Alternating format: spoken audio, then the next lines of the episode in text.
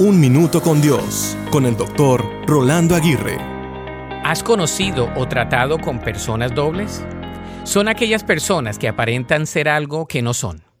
Son aquellas que son como camaleones y cambian de color con las circunstancias alrededor de ellas. No obstante, la doblez o la falta de integridad es un obstáculo para el crecimiento espiritual y la relación con Dios. En Santiago 1.8 se nos advierte que una persona de doble ánimo es inconstante en todos sus caminos. Esta doblez puede manifestarse en la hipocresía, es decir, cuando nuestras acciones no coinciden con nuestras creencias y valores. Jesús confrontó la doblez en los líderes religiosos de su época. En Mateo 23 los llama hipócritas y señala su apariencia piadosa, pero su falta de amor y justicia. La doblez puede envenenar nuestras relaciones y nuestra vida espiritual.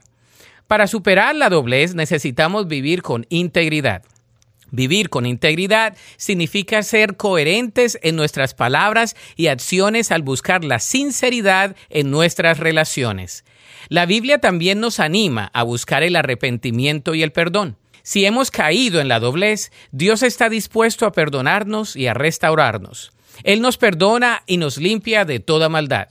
Por lo tanto, examinemos nuestras vidas en busca de cualquier área de doblez. Busquemos la gracia y el poder de Dios para vivir con integridad y autenticidad. Al eliminar la doblez de nuestras vidas, encontraremos una relación más profunda con Dios que solo proviene de parte de Él. La Biblia dice en Proverbios 11:3, la honestidad guía a la gente buena la deshonestidad destruye a los traicioneros. Para escuchar episodios anteriores, visita unminutocondios.org.